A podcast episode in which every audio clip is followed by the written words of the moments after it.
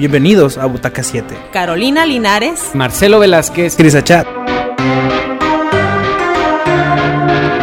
Buenas películas. Grandes momentos. El cine entre amigos. Y estás aquí en Fondo Radio. En fondoradio.epici.com. Nos puedes escuchar todos los lunes a las 9 de la noche.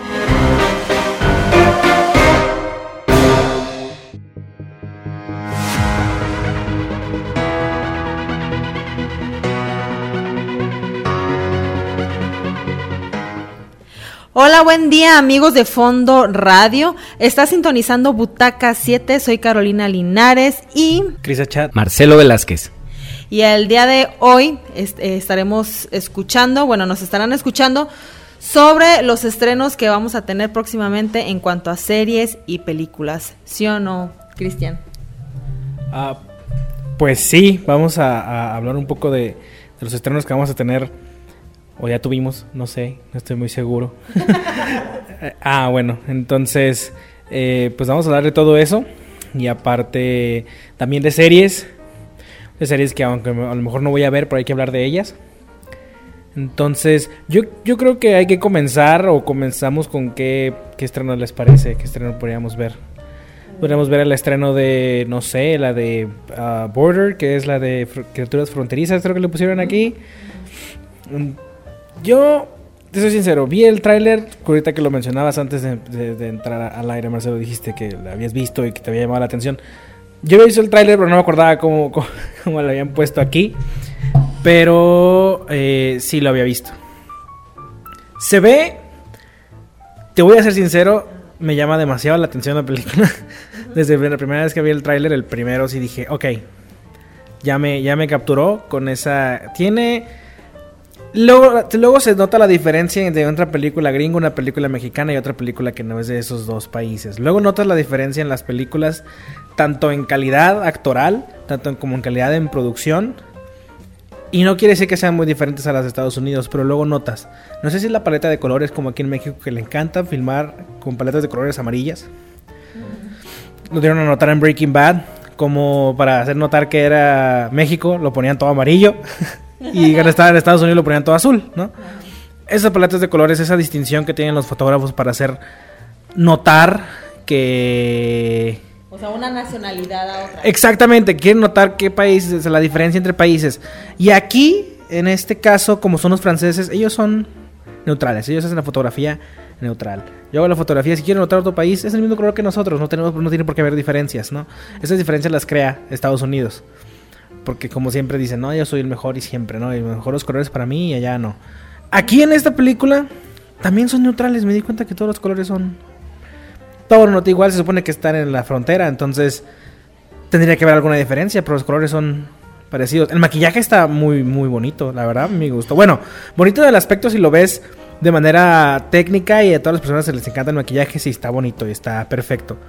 Pero para una persona que lo ve dices, ah, está bien feo. Pero porque sí, la mona está medio fea, la actriz, la maquillaje que le pusieron.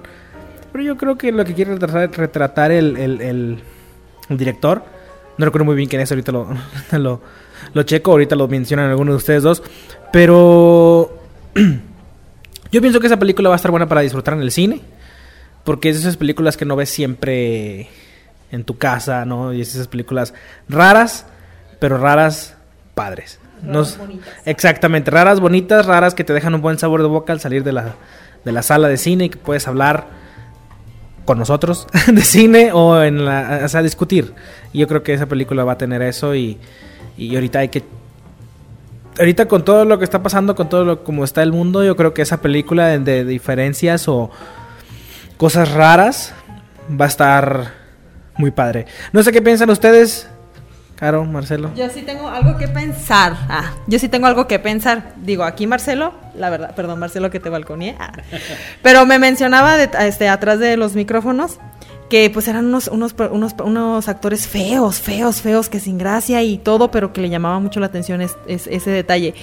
Ya cuando empecé a ver el, el, el tráiler, me di cuenta que el maquillaje lo alcancé a apreciar y dije, no, Marcelo, es que estos son feos producidos. feos, ¿qué quiere decir feos producidos? O sea, como que no son feos naturales, sino que en base a su maquillaje, o sea, en base al maquillaje se hicieron feos. Y, y ahorita estoy viendo a los actores eh, o sea, en, su normalidad, sin, el maquillaje de la producción de Border, y, realmente están guapos. O sea, son feos para la película, y, pero acá detrás de, cámaras, pues están guapos, digo, tienen una belleza, digamos que normal, no guapísimos que tú digas, ay, me voy a desvivir por ellos, pero es, o sea, son guapos. Es que el asunto, la película a mí me llamó mucho la atención el tráiler de criaturas fronterizas se llama, la película es sueca. Entonces cuando uno piensa, cuando te ves, ay, se va a estrenar una película que se llama Criaturas Fronterizas. El póster de la película no los tiene a ellos en la pantalla, en la en el póster, entonces pues uno nada más oye película sueca, Criaturas Fronterizas, ¿de qué se tratará? Y ves el eh, ves el tráiler de la película y salen unos monos horribles. Digo, cuando a mí me, me, dices, va a ser una película sueca, me imagino altos, perros, delgaditos, muy bonitos. Y resulta que son unas cosas que parecen la bella y la bestia, pero los dos parecen bestias. O sea, está fea ella y está feo él. Y, me y fue Carolina cuando me les platico todo esto para que sepan de dónde viene el asunto de que están y sí, ellos no están no están feos, están maquillados y quizás si te pones a verlos, sí se les puede ver, porque de veras, es que están tan feos que dices, ¿será cierto que son así? Pero la película tiene una trama, no sé exactamente de qué se trate, pero llama mucho la atención, es un es como una fábula, es una película como de fantasía o algo. Se supone que ella es una agente de una agente de la frontera como que recibe a la gente que va a entrar a Suecia de viaje o algo así, trabaja como en el aeropuerto o en la línea, una gente en la aduana, algo así. Y ella tiene un don de que sabe reconocer a la gente de algo. Les reconoce si, si, les pasa, si, si le ocultan, si le ocultan algo que no pueden pasar como drogas o algo así. No les puedo decir exactamente qué sea, pero ella, ella se considera que ella sabe descubrir a las personas que le ocultan algo. Y entonces viene el muchacho de la película, el otro feo igual que ella, porque están muy feos iguales. Y ella descubre que él, o sea, la saca de onda, porque sabe que él está ocultando algo, pero no le está ocultando lo que ella para lo que ella se siente que sabe que le ocultan. O sea, sabe que es un, le está ocultando algo, pero no tiene que ver con drogas o con algo que no pueda pasar en la frontera. Y puede ser no drogas, pero ella sabe que es diferente y eso la vuelve loca. No sé exactamente qué broncas tiene porque en, la, en el corto se ve que luego ella se pelea con el papá y le dice al papá que le mintió. Pero que ellos dos se parecen mucho. Entonces no sé si van a terminar siendo hermanos, no tengo la menor idea, pero se acuestan en la película, se ve que se enamoran, pero ella se entera de algo y le grita al papá que por qué la engañó, le dijo, le, me mentiste, le dice al papá, pero en una escena muy fuerte donde ella le está gritando al papá prácticamente eso. Entonces, la película llama la atención. Es una película rara, sí, desde que empieza, no estamos acostumbrados a ver ese tipo de fotografía.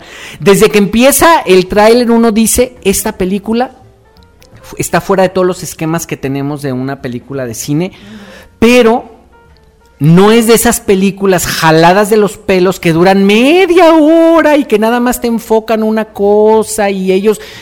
No, esta es una película que tiene, o sea, que sí te llama la atención, atrapa tu atención.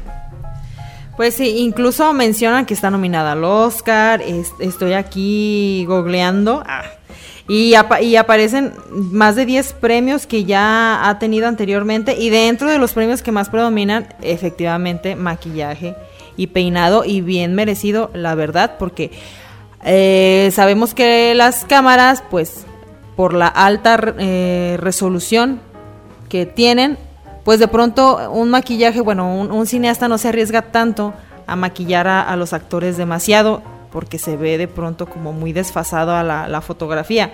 Aquí Cristian nos va a explicar qué, qué, onda con eso. Yo seguido lo escucho decir que no tanto maquillaje, que no sé qué tanto, que más natural, que porque luego se ve no sé qué. Bueno, lo sé porque he actuado para sus producciones, para muchas de sus producciones. Y, acá eh, realmente se logra eso, se logra una naturalidad tan grandiosa que de verdad lo primerito que yo vi fue así como que el, maquillaje fue lo, que a mí me atrapó, hazme el favor, o sea, yo, entonces, e, es una señal de que esta película va a atrapar a todos en algún sentido, en algún aspecto. A Marcelo de uno, a mí de otro. Es que están de veras feos. Llaman la atención de tan feos que están. No seas racista, Marcelo. Nada más porque tú estás, nada más porque tú estás guapo, tienes el derecho de decir feos a todos. Ok, eh, sí, mencionaste premios. y sí, sí tiene varios premios. Yo la vi porque a veces que me meto a, a páginas a buscar películas ganadoras, no del Oscar, porque los Oscars ya se volvieron muy... eh, no, no muy... Era muy políticamente correctos, ¿no? Y ya no me están gustando. di que desde que nominaron Roma ya no, ya di. No, no es por eso. Simplemente desde antes ya se habían vuelto uh, políticamente este eh, correctos. Quieren hacer todo así como que, ay, sí, es que esto está mal, vamos a hacer esto, vamos a hacer de esta manera. Lo vi desde que. No estoy diciendo que, que este, Leonardo DiCaprio no se merecía el Oscar, porque se lo merecía desde hace muchísimo tiempo. Pero no por la, la película que hizo. No por la película que hizo con Iñárritu. Se lo merecía por otras, muchas películas. Pero cuando llegó ese momento dijeron, hay que dárselo ya porque ya es mucho, ¿no? Pero se lo dieron por una película por la cual a lo mejor había otros actores que le habían ganado en actuación, habían hecho mejor papel. Yo siento que los Oscars ya se volvieron de esa manera y más que nada uno como cuando es cuando estudias cinematografía o, o más que nada te gusta la cinematografía y quieres hacer películas, uno siempre he escuchado hasta en mi, hasta en mi escuela decía a todos, ah, es que yo quiero llegar a, a, a los Óscares. Todo el mundo le tira a los Óscares. Yo no. yo nunca le tiré a los Óscares, no era como que, ah, sí, quiero llegar a los Óscares. Quiero hacer películas porque me gusta hacer películas. Así de fácil y sencillo, así. No quiero hacer eso, pero ahorita vámonos primero que nada a un corte, a escuchar musiquita y volvemos.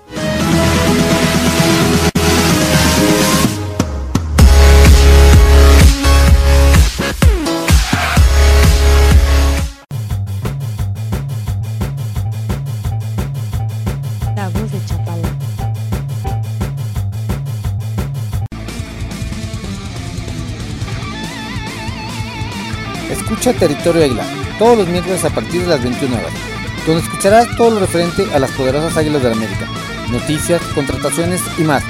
Un resumen de la jornada aquí por Fondo Radio, con su amigo el Mesías del Americanismo, Mr. Te esperamos.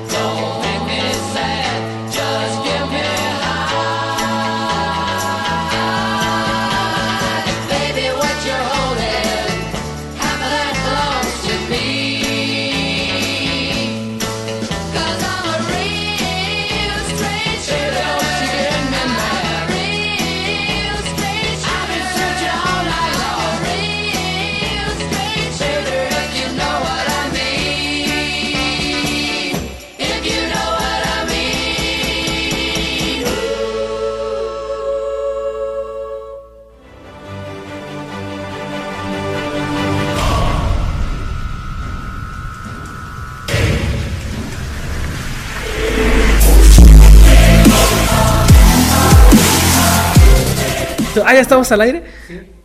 Ok, perdón. Este, estábamos de. Bueno, si nos, apenas nos está sintonizando aquí en Butaca 7 por Fondo Radio, es fondoradio.epici.com.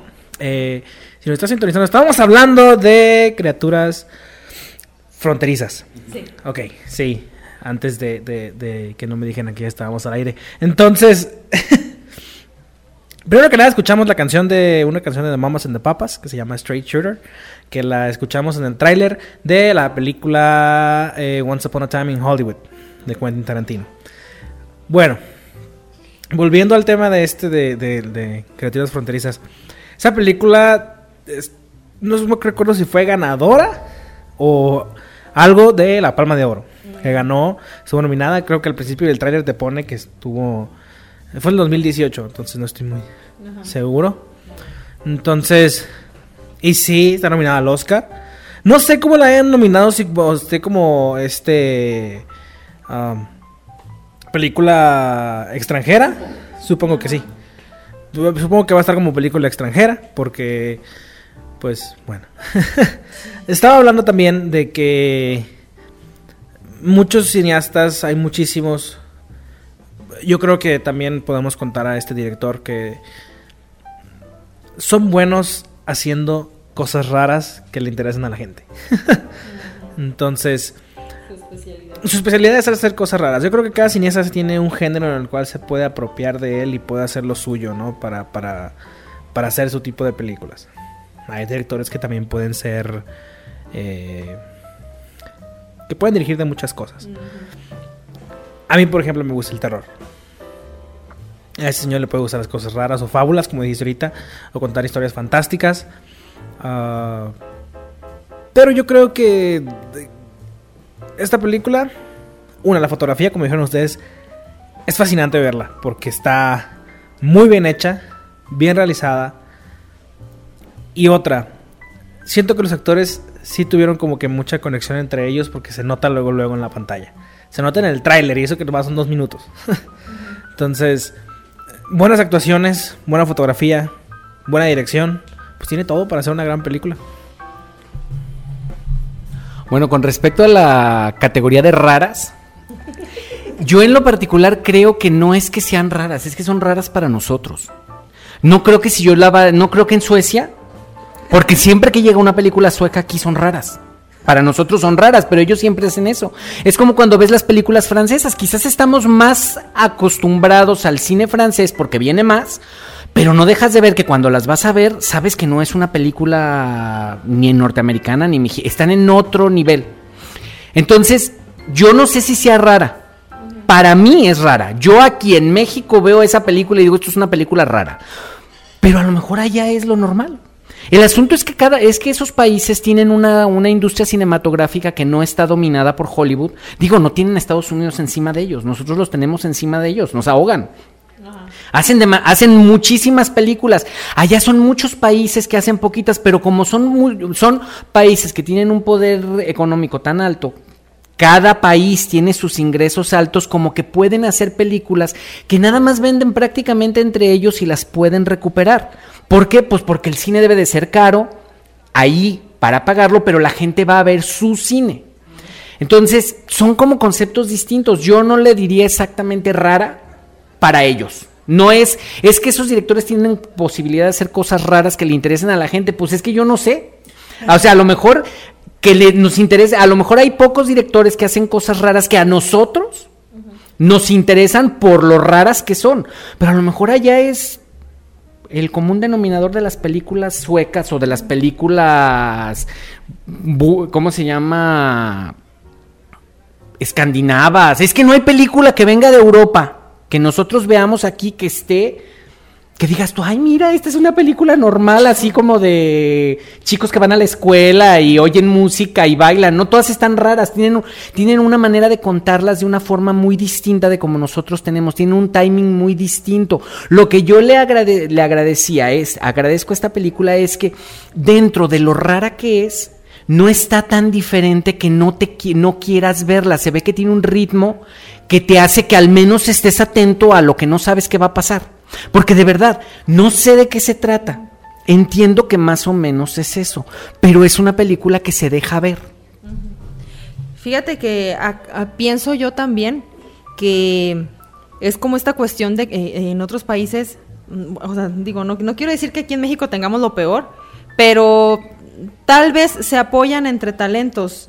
Y, y- es por eso que, que vemos de pronto películas muy buenas en, en otras partes, que también ha- a lo mejor también hay películas buenas aquí en México, digo, pero el punto es que de pronto aquí podemos no apoyarnos entre talentos y, y- preferimos mejor invitar a, a mi amigo, aunque no tenga el talento necesario para la producción.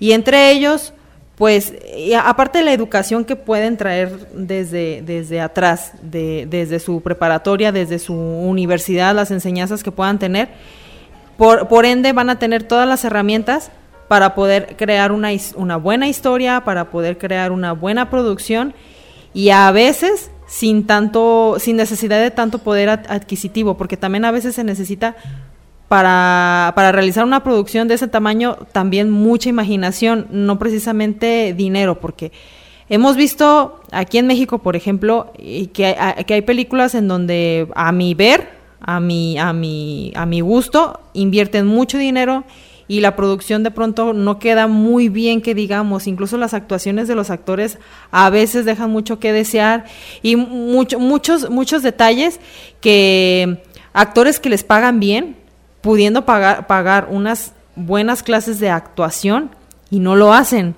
¿Por qué? Pues mm, de pronto nos conformamos con lo que tenemos y, y- a lo mejor esta- esta- eh, personas de, de otros países eh, tienen más hambre de aprender y más hambre de, de- de tomar más conocimientos y de explotar su- sus habilidades y su talento. Bueno, mi humilde opinión.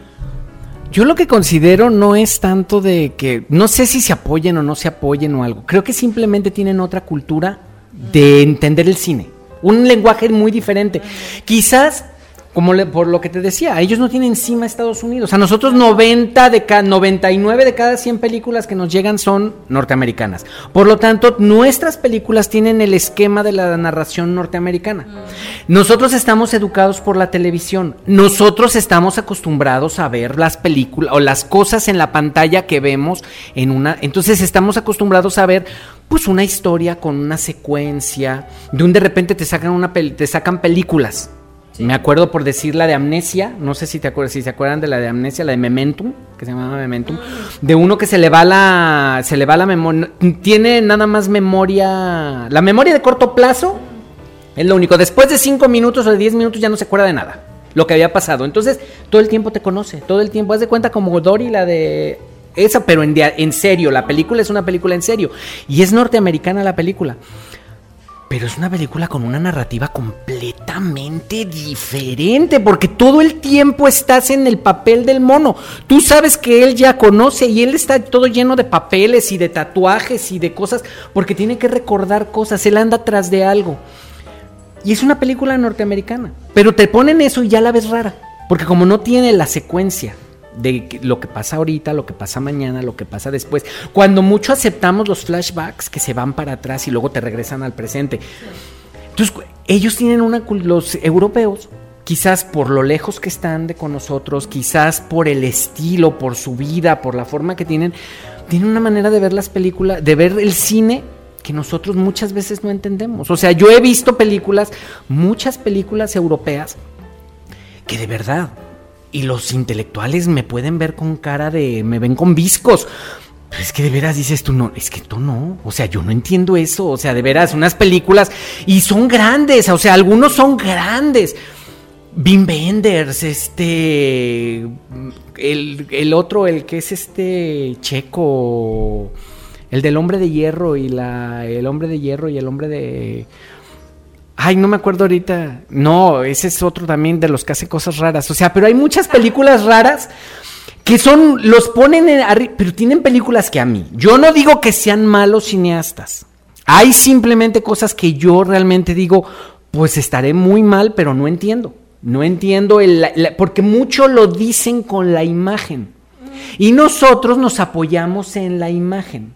La imagen, y ellos, la imagen debe hablar por sí misma. Entonces ves, hay una película de unos, de unos caballos. de unos este de Islandia. No me acuerdo cómo se llama, que son como cuentitos y cada quien tiene un caballo y hablan de y hablan de la ves y dices, está muy bonita. Sí está bonita la película, pero no deja de estar rara. no deja de estar rara. Bueno, este. ah, esa de los caballos no la vi. Este, no sé qué director, otro director te referías, pero sí hay muchos. Pero la verdad es que, como decía Caro y como decían ustedes de la cultura, más que nada, eh, la cultura de Europa es mucho de de apoyarse, como dijo ella, entre, entre, entre todos para hacer una buena película. Lo, lo se ve. O sea, no, no he ido a hacer cine allá. Quisiera, pero no he ido, ¿no? pero sí se ve luego, luego en las producciones cómo salen. Y también se ve, se va a escuchar muy feo, pero se ve que no están en México. se ve, se ve luego, luego que no están en México. Ahí te va el porqué. Porque he visto mucho, tengo varios tiempo en el medio, he visto de mucho. He visto que si te van a dar 100 mil pesos para hacer la película, yo me quedo con 50 y la hago con 50. Ese es el problema de México. Ese es el problema de México. fue mucho, ¿eh? Y sí, no, yo me fui, yo me fui así en grande, pero aquí uno, no- uno dice, ah, qué malinchista porque no te gusta ver. Denos cine bueno y dejen de hacer tonterías. Yo creo, en mi parecer, hay muchísimo talento aquí, muchísimo. Hay muchísimos actores que no los ponen en pantalla. Me acabo de ver, una, acabo de ver una película que se llama Polvo, donde sale eh, Joaquín Cosío, salen varios. Está muy buena la película es todo lo contrario a lo que ven ahorita. No tiene tanta, no tiene tanta este, proyección ahorita, tanta mercadotecnia. Ah, porque pues no es de los Derbez, ni es de, de Omar Chaparro, ni salen todos esos que andan ahorita de estrellitas, ¿ok? Por eso no le dan su, su alce, ¿no? Y no digo que sean malos, pero ya chole, ¿no? Ya estuvo de ver a los Derbez en las pantallas, ya estuvo de ver todo lo que han hecho, ya, yo creo que ya, y no lo más lo digo yo, he escuchado a gente decirlo allá afuera, yo creo que ya estuvo bueno de verlos, ¿no? Ya, o sea, tienen todo lo que tienen, sí, pero trae gente ahora, ahora, yo digo, Derbez, ¿por qué no haces mejor? Traes gente y pones a hacer con el dinero que ya tienes, esas películas hermosas y buenas que queden para la historia. Sí. O sea, en vez de poner ya a tu hija siempre en la pantalla, o poner siempre a tu hijo en la pantalla, ya, mejor pon a talento como esta película que digo de polvo, como otra película que se llamaba, no me acuerdo que se trataba sobre el desierto de Sonora, otra película que la gente no vio porque sale en la, cine, en la sala de arte de Cinépolis. No la ven. Y bueno, ahorita vamos a un corte y regresamos, seguimos hablando de esto.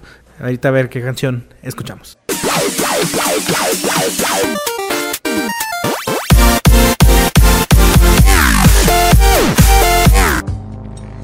Fondo Radio. Estamos al aire. Escucha, vive y siente. Un programa de crítica constructiva y destructiva. Todos los jueves a las 9.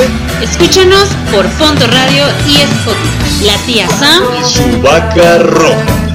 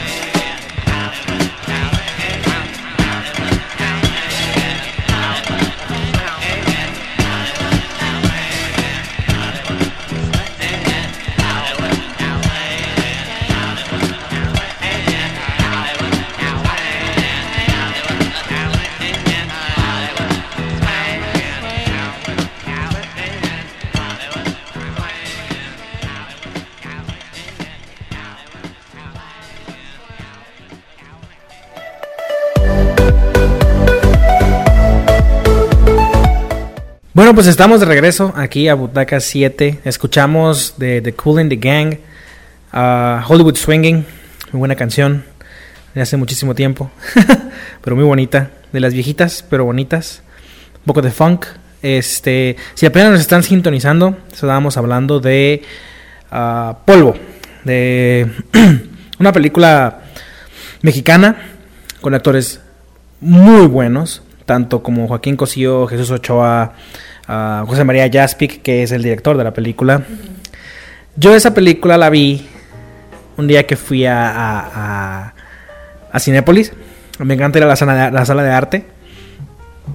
¿Por qué? Porque ponen películas que de verdad están buenas, que de verdad están bonitas y te dejan un, un buen gusto al verlas, ¿no?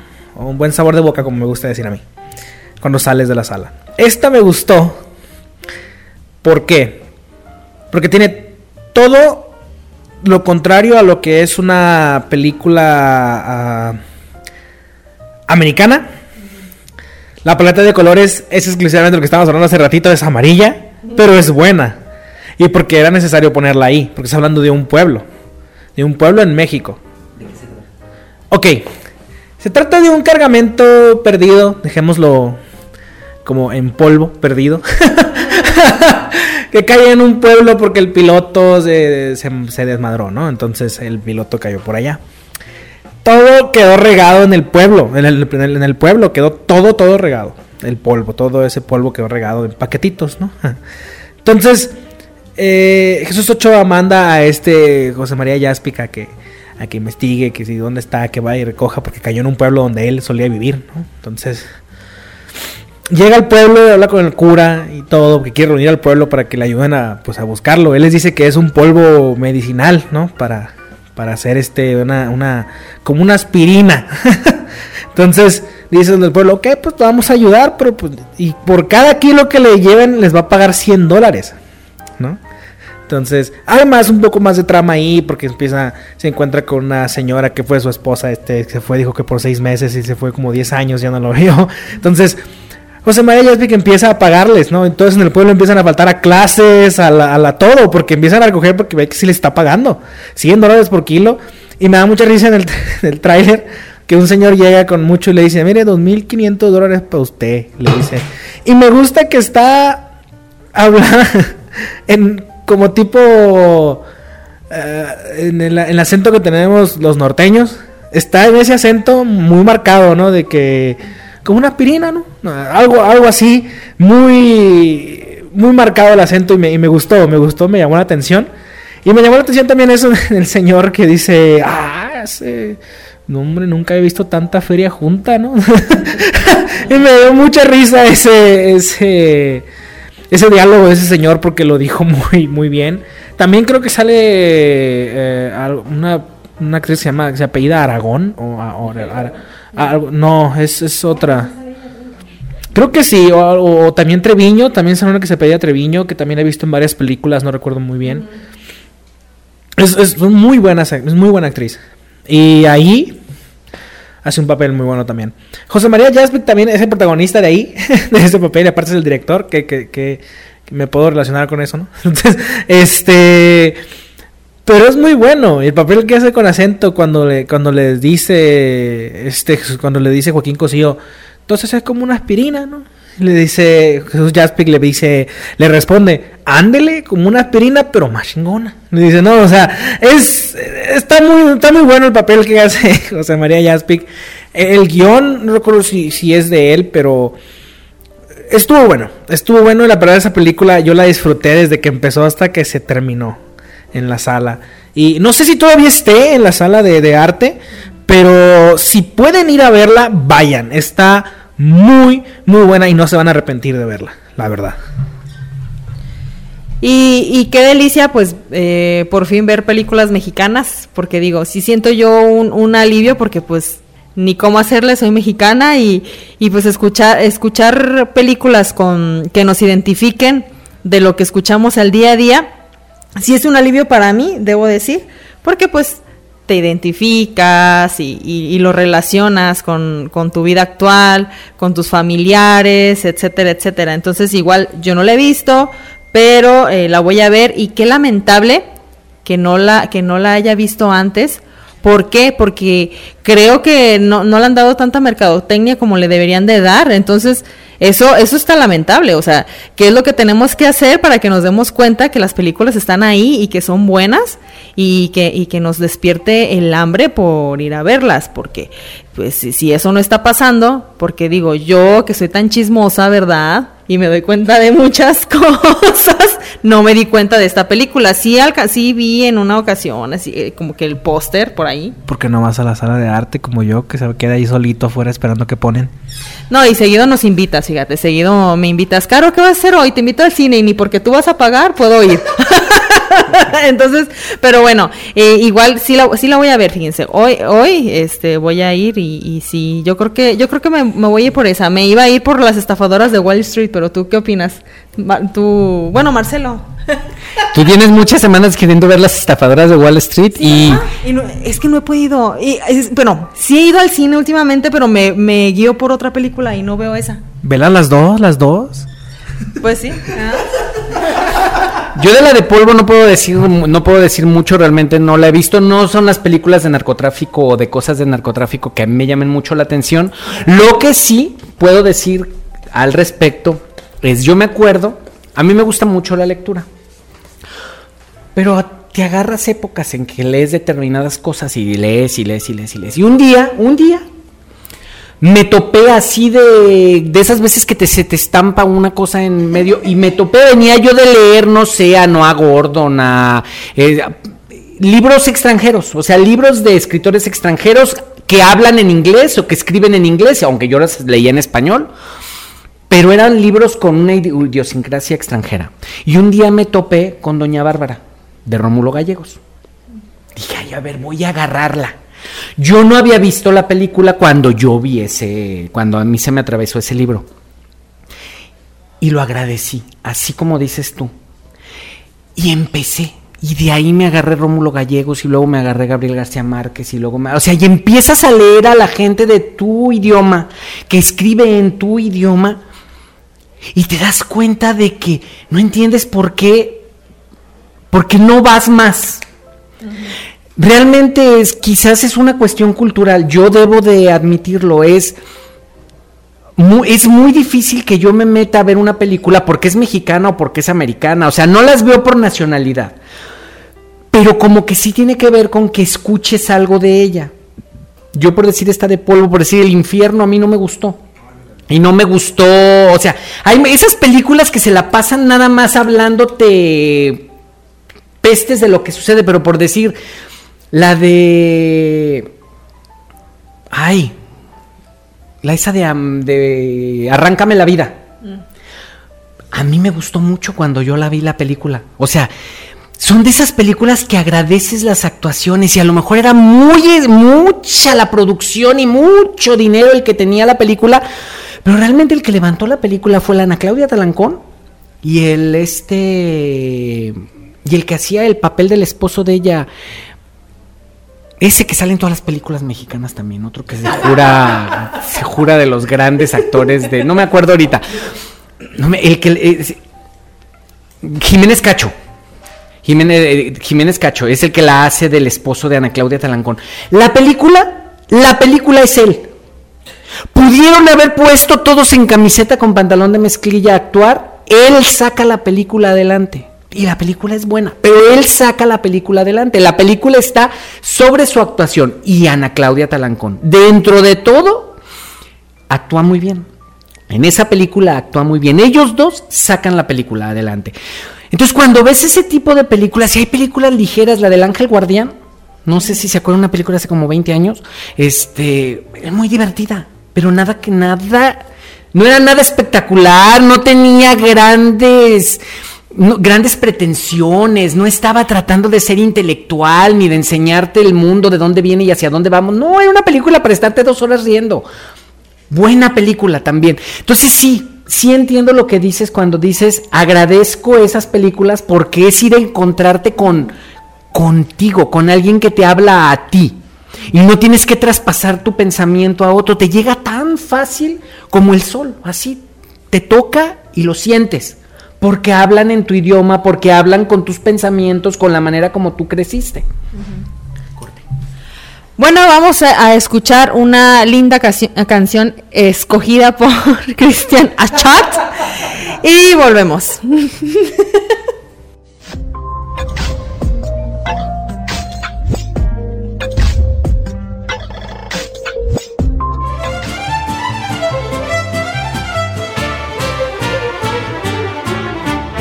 devil opened up his case and said, I'll start the show. And fire flew from his fingertips as he rosined up the bow. And he pulled the bow across the strings and it made an evil hiss. And a band of demons joined in and it sounded something like this. You're listening to Voice of Chapala. Listen, feel, it liberates. To Voice of Chapala.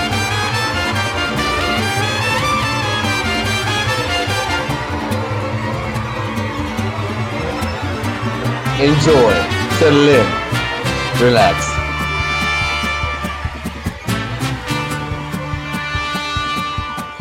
When the devil finished, Johnny said, Well, you're pretty good, old son. But sit down in that chair and let me show you how it's done. Climb the mountain, run, boys, run. The devil's in the house of the rising sun. Chicken in the bread pan, picking out dough. Ready to the dog by no child, no.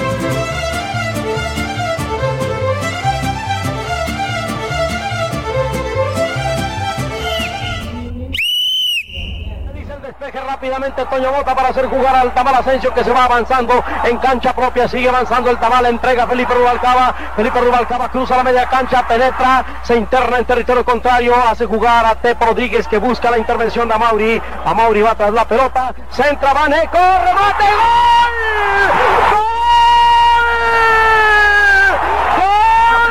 con violencia en dirección al debutante Morán. Salta Morán y el jugador Augusto. Devuelve la pelota al vaca Augusto. Ha hecho en dirección a Friasa. Resta medio Rodríguez Andrade. La toma Siciña, Siciña de Mir. A Mir avanza, cruza Friasa. Friasa de José Andrade. ¡Tira! ¡Gol! ¡Gol brasileño!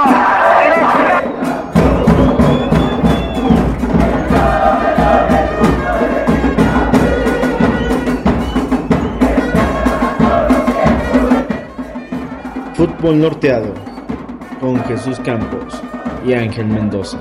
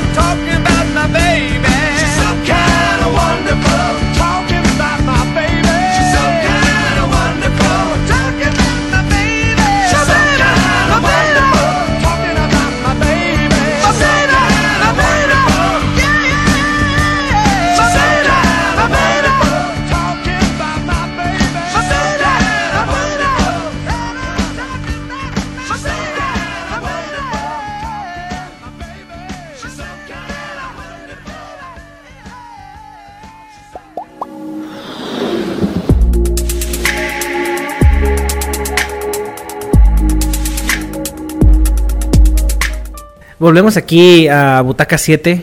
Están escuchando por Fondo Radio. Y si nos están, están apenas sintonizando, estábamos hablando de la de polvo. Y yo quiero decir algo.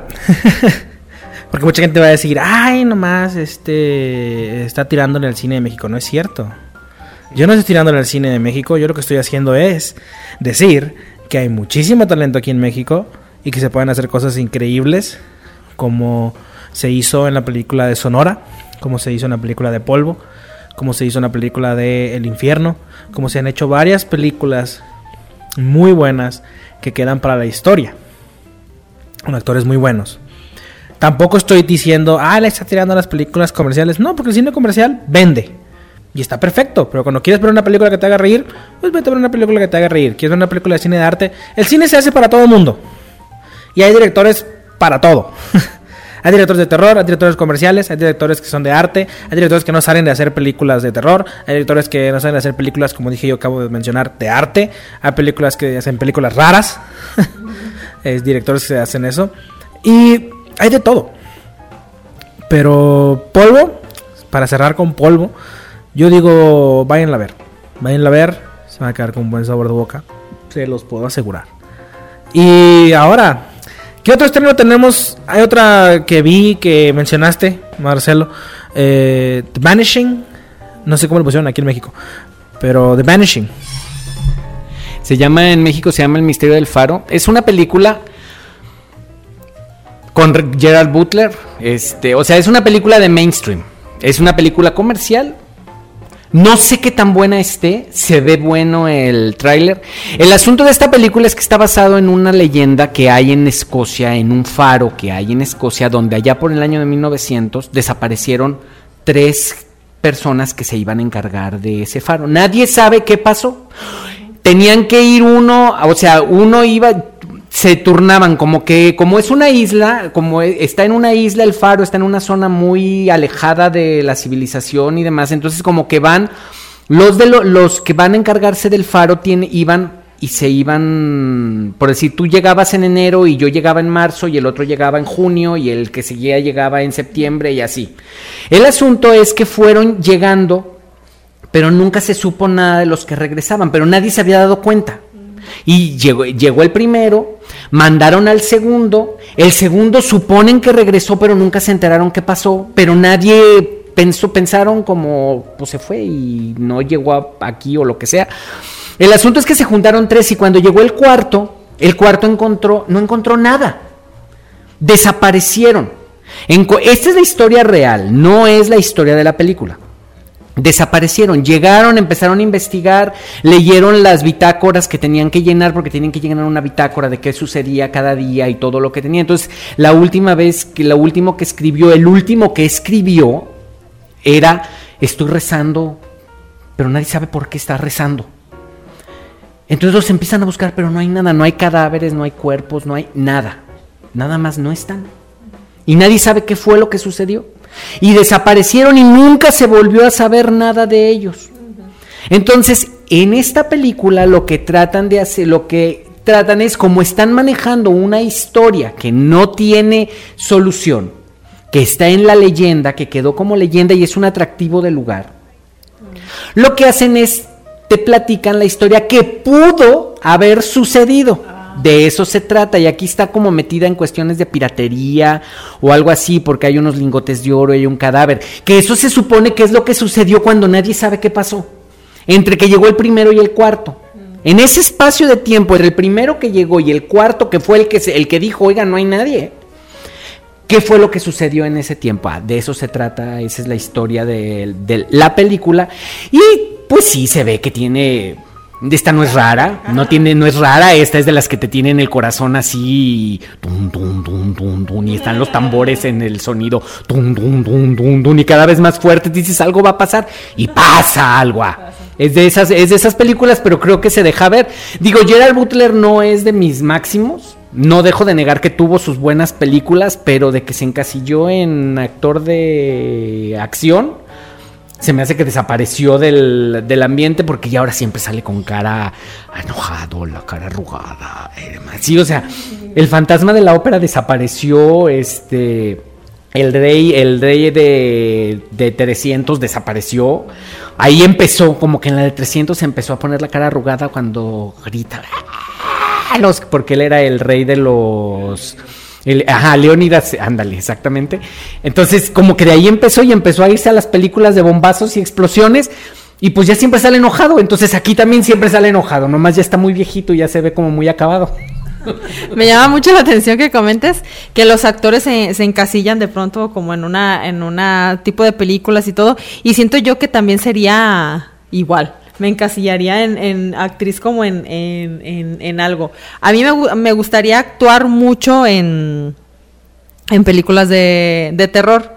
Pero si fuera, si fuera yo eh, directora y escritora, que todavía no lo soy, escribiría películas para niños, fíjate. Pondría a actuar a niños para niños. Entonces, yo, yo tengo ese trip, o sea, haría cine mexicano para, para niños. Y en cuanto a la, a la película, se ve mucha acción. No soy fan de, la acción, soy un poco más cursi, soy un poco más. Prefiero ver una película rara como la sueca que, que, mencionamos hace rato a una película de acción. Es que yo, yo soy una persona, digo, como dato, eh, se- me puedo estresar muy fácil o, o tengo- me, me considero de temperamento muy fuerte, entonces prefiero mejor ver algo más livianito para relajarme y, no estresarme por la película. Mira, acá ya está rojo Cristian de, de, de risa, pero... eh, eh, igual eh, en el, en el tráiler, porque pues lamentablemente nada más me estoy basando en lo que vi en el tráiler, en lo poquito que le, que le vi. Sí, se ve mucha acción, se ve mucha... em, los, los actores muy entrados en, en su papel, mucha, mucho entrenamiento en cuanto a actuación de combate este, escénico y se, se ve muy bien elaborado porque incluso a mí me, impactaron los golpes y me quedé así como de, ¿what? Pero de ahí en fuera, basándome en lo que nos platicó ah, ahorita Marcelo, se vuelve más interesante todavía, porque si la acción no me gusta, pero ya este, escuchando el trasfondo de la historia, pues ya me interesa verla, fíjense, porque qué interesante que, se mezcle la historia de, un lugar, la historia real, transportada ya eh, en, el cine, para dar como a entender a, las personas qué pudo haber sucedido. Algo que pudiéramos hacer aquí en México, porque tenemos muchas historias urbanas. Y si hiciéramos algo similar con, con en algo- de alguna situación o de, de, de algún estado o de, al- de alguna de las leyendas que se, ha- que se han dicho o, o que han sucedido, si la transportáramos pa- para una leyenda posterior, yo creo que estaría muy muy bien. Yo creo que sí hay tela de, de dónde cortar. ¿Le vas pensando, por favor, Cristian, eh? ¿O qué? que le va. ok. Ah, para terror. No necesito, mi mente está muy retorcida de por sí. Eh, tengo muchas, muchas cosas en la cabeza. Este. Constante, constantemente siempre ando soñando cosas que me encanta. ¿no? O sea, sobre terror, pesadillas. Me encanta tener pesadillas. Porque de ahí viene, de ahí viene todo, ¿no? Para mí, de ahí viene todo y me pongo a escribir. Mm, hasta ahorita no he hecho este algo así que me que yo tenga en mi mente porque yo como les dije, yo soy muy raro al momento de hacer las películas. Esta de The Vanishing se ve, aunque se vea comercial, se ve bien. Es a lo que me refería hace ratito, películas comerciales que se ven bien. Y fíjate que no tanto comercial, se ve, se ve más que nada, no tan, no tan de acción, se ve más suspenso y drama. Entonces, yo creo que acción casi no tendrá, nada más por golpes, pero también los golpes entran dentro del drama y la y la y el suspenso. Terror no, pero sí tiene mucha mu- mucho mucho suspenso. Y lo vi en el trailer. El trailer se ve muy, como dijiste tú, de los tambores. Eso está perfecto, está excelente. No, está perfecto para hacerlo. Pero no cualquier director te puede tener en tensión. Y hay niveles en el drama y en el terror. Hay niveles en los cuales puedes llevar a la gente y después bajarlo. O hay directores que las reglas dicen, ah, no, no, no quiero seguirlas y yo voy a tener a la gente en el, en el terror máximo y luego los bajo. Entonces, hay muchas películas que también este, son de, de, de- de cine. Este yo, yo, esta yo no la pondría comercial, esta la pondría más como un cine... mm, no arte, pero tampoco comercial. No sé si me voy a entender. En un punto intermedio de las dos porque tiene ambas, tiene partes de ambas. Tiene partes serias, tiene partes ah, de drama, tiene partes de suspenso, tiene dramas de... Poquito, poquito tiene de terror, poquito que te da a entender así como que algo va a pasar y a, él a lo mejor algo sobrenatural se los llevó, ¿no? como dijiste en la historia, estoy rezando, ¿por qué? Entonces, Eh, yo creo que así iba a ser. La neta, yo sí la voy a ir a ver. El asunto con esta película es que son películas como lejanas a nosotros. Son lejanas a nosotros porque nosotros no tenemos cultura de faro, vivimos casi en el Ecuador. Los, los países que viven en el norte y que tienen una cultura marítima, los faros son muy importantes para ellos porque tenemos que tomar en cuenta que en países, en lugares como Escocia, en temporada de, en temporada de otoño e invierno los días les duran seis horas. Todo lo demás es oscuridad. Entonces, aquí, en, aquí nosotros no tenemos cultura marítima, nunca fuimos los grandes marineros, pero independientemente de eso, es tan largo el tiempo de luz que hay que si un barco le agarra la noche, pues dice, me espero a la mañana y llego. Pero allá no pueden ser porque nomás hay seis horas de luz. Los, los faros son muy importantes. Entonces, hay una gran literatura y cultura de películas y de cosas que tienen que ver con faros. Y los faros son algo muy importante en las culturas eh, nórdicas. Todo lo que está en el norte tiene mucho que ver que estén en las playas porque de ahí viene todo. Porque realmente, si les cortan los faros, si no hubiera faros, no habría navegación. Porque no hay manera de, de guiarse en esos mares tan picados. O sea, nosotros no tenemos los mares picados como el mar del norte, el canal de la Mancha, todos son mares muy picados. Entonces, el, mar de acá de la bahía de Hudson en Nueva, York y en Canadá son mares muy picados, muy picados, llenos de vientos y demás. Entonces, los faros son básicos. Entonces, hay muchas, muchas leyendas alrededor de los faros. El hablar de esta película a mí me llama la atención porque se basa en algo y puede, puede ser interesante ver una historia que está lejana a nosotros, pero que si ves un faro y demás, pues a ti no te llama la atención, porque es como si a ti te platican cosas de bosques aquí, las, como la bruja de Blair, el proyecto de la bruja de Blair, tan espantados en Estados Unidos y que aquí la gente nomás salía mareada. Pero es que nosotros no tenemos la cultura del miedo al bosque, porque no tenemos bosques, no somos país de bosques. Ellos sí, todos sus miedos desde, el- desde la antigüedad tienen que ver con el bosque. Los bosques eran, eran fortalezas que infranqueables para ellos. O sea, imagínense hace mil años cruzar un bosque en un país donde, en, en países donde el día dura seis horas, cruzar, el, cruzar un bosque en una noche oscura que no hay luna. O sea, llena de lobos, llena de asaltantes. Pues ellos tienen, ¿aquí qué? Aquí le tienes miedo a la llorona en los ríos y le tienes miedo a la llorona. O sea, son otro tipo de miedos que no te llegan a ti tanto. Y la del Faro, creo, es una película buena, tiene buenas actuaciones, creo que es interesante, pero no llama la atención. El, el, el póster es un faro con unos monos, no te dice nada. A México no le dice nada un faro con monos alrededor. No, no hay ningún miedo relacionado contigo o ningún suspenso relacionado contigo con ver un faro. Tienes, tienes razón con eso de, lo- de los faros y con la cultura que tenemos. Nosotros tenemos demasiadas leyendas. Yo creo que es el país que más leyendas y e historias tiene para contar, para decir. Si te vas a pueblos, uh, te pueden contar todo lo que pasa, todo lo que ha existido y está, pues, está, está- muy interesante el hecho de que una persona te cuente todo eso. Pues tenemos un programa en Radio donde habla de leyendas nada más.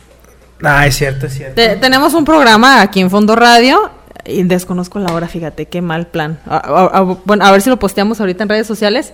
Eh, se llama El que busca encuentra y se la pasan contando de una leyenda tras otra. Entonces imagínate, para que se haga un programa de radio exclusivo de leyendas, no, está cañón. Pues sí, no, no, eso sí, no, sí es cierto el que busca encuentra. Este, también había otro programa antes, ¿no? bueno, no en Fondo Radio, pero había otro programa que era con este, pero era más de que llamaba La Mano Peluda, ¿no? Ah, clásico. Era muy bueno y era clásico, o sea, exactamente, es un clásico, ¿no? Eh, la de la de este de El misterio del faro se llama aquí en, en México, ¿verdad? Ok. Vanishing, misterio del faro. No, no tiene relación. Entonces, es cierto, ¿no? Si aquí dicen lo desvanecido, pues sí tampoco dices, ah, ¿qué pasó, no? Pero también el misterio, como dices tú, el faro tampoco me dice nada. Bueno, a mí me diré un poco porque he leído mucho de la cultura sobre varios países porque me encanta la lectura. Este, y sí es cierto, hace que mismo que mencionaste hace como dos segmentos dijiste que agarras una temporada leyendo, leyendo, leyendo algo y luego te pasas, ¿no? Entonces sí es cierto. Yo agarré una temporada leyendo puras novelas. Buenas novelas, este, tanto de ah, Señor de los Anillos, todo ese tipo de cosas que son buenos libros. A después a leer libros más clásicos, después a leer libros más. ah, bueno, ese es el tipo. Acá, The Vanishing, esta nunca la había escuchado, esa historia. Esta que nos contaste. Nunca, nunca la había escuchado. Había escuchado una, una historia de un faro, pero en Estados Unidos. No recuerdo bien en qué parte de Estados Unidos, no era Long- no me acuerdo qué parte de Estados Unidos había también algo de un faro. Pero este sí era más terror. este, sale un poco en la, película del aro, sale un poco de ese faro. Eh, nomás era parte, nomás lo pusieron ahí, pero es una película muy buena también, pero nomás lo metieron porque, ah, para meterlo más el terror, porque sí tiene una historia muy, muy rara ese faro. La voy a buscar, luego se los platico, porque sí está muy buena la historia de ese faro, es una leyenda. Y no sé, pues de hecho aquí hasta ah, este cuento se acabó. Este, eh, pues llegamos al, fin del programa. Espero, bueno, esperamos que les haya gustado. Les recuerdo nuevamente aquí, mi, nombre es Chris Chat. La única red social en la que me pueden encontrar es Instagram. No tengo Facebook. Eh, Chris-achat. Ese es mi Instagram. No tiene nada de lo de oficial porque, bueno, nomás mi correo. Pero no dice oficial nada. Chris Achat me van a encontrar. Y nos vemos la próxima semana. Les paso aquí a mis compañeros. Soy Carolina Linares y me puedes encontrar, eh, a mí sí me puedes encontrar en varias redes sociales, no soy tan fresa como Cristian, que solo Instagram, también eh, en Facebook como Carolina Linares. Soy Marcelo Velázquez, me pueden encontrar en Facebook como Marcelo Velázquez Oficial. Esto fue Butaca 7, los esperamos el próximo lunes a las 9 de la noche por Fondo Radio en fondoradio.epici.com. Que tengan una bonita semana.